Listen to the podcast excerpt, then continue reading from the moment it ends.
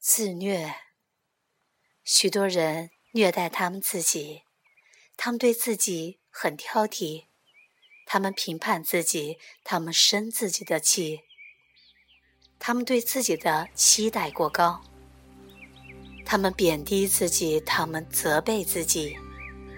所有这些都是自虐的形式。如果你仔细观察，你用来自虐的语言，你会发现，这些话原本都不是你的，这些词属于你母亲或者父亲。当你还是个孩子时，为了能控制你，他们对你讲过这些话。你当时很伤心，你被深深的伤害了。最终，你觉得。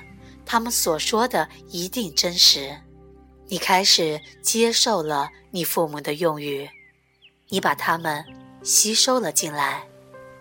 现在，你把他们的话讲给你自己，好像你就是他们的代表，你已经成了他们的代言人。在你离家很久之后，甚至在他们离世很长时间之后，你仍然继续说着。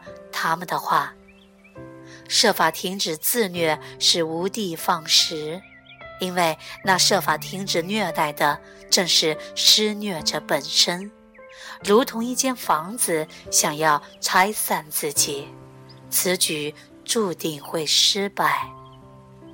有效的做法是，你要真正的下定决心，不再虐待自己。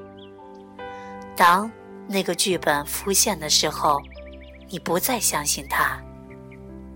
不要试图停止虐待，只需在念头升起时，不带任何评判的认出它。那可有点难。你可以对自己说：“我不需要再这样做了。”或者有时候，我好像在对自己生气：“我不需要再这样了。”或者。我好像在评判自己，我不需要再这样做了。你并非在停止自虐，你只是单纯的看着他生气，并且决定不跟随他。你选择不去相信他，你选择温柔的对待自己，你选择善待自己。不要让自己太为难，不要对自己太苛求。要温和，有爱心，善待自己。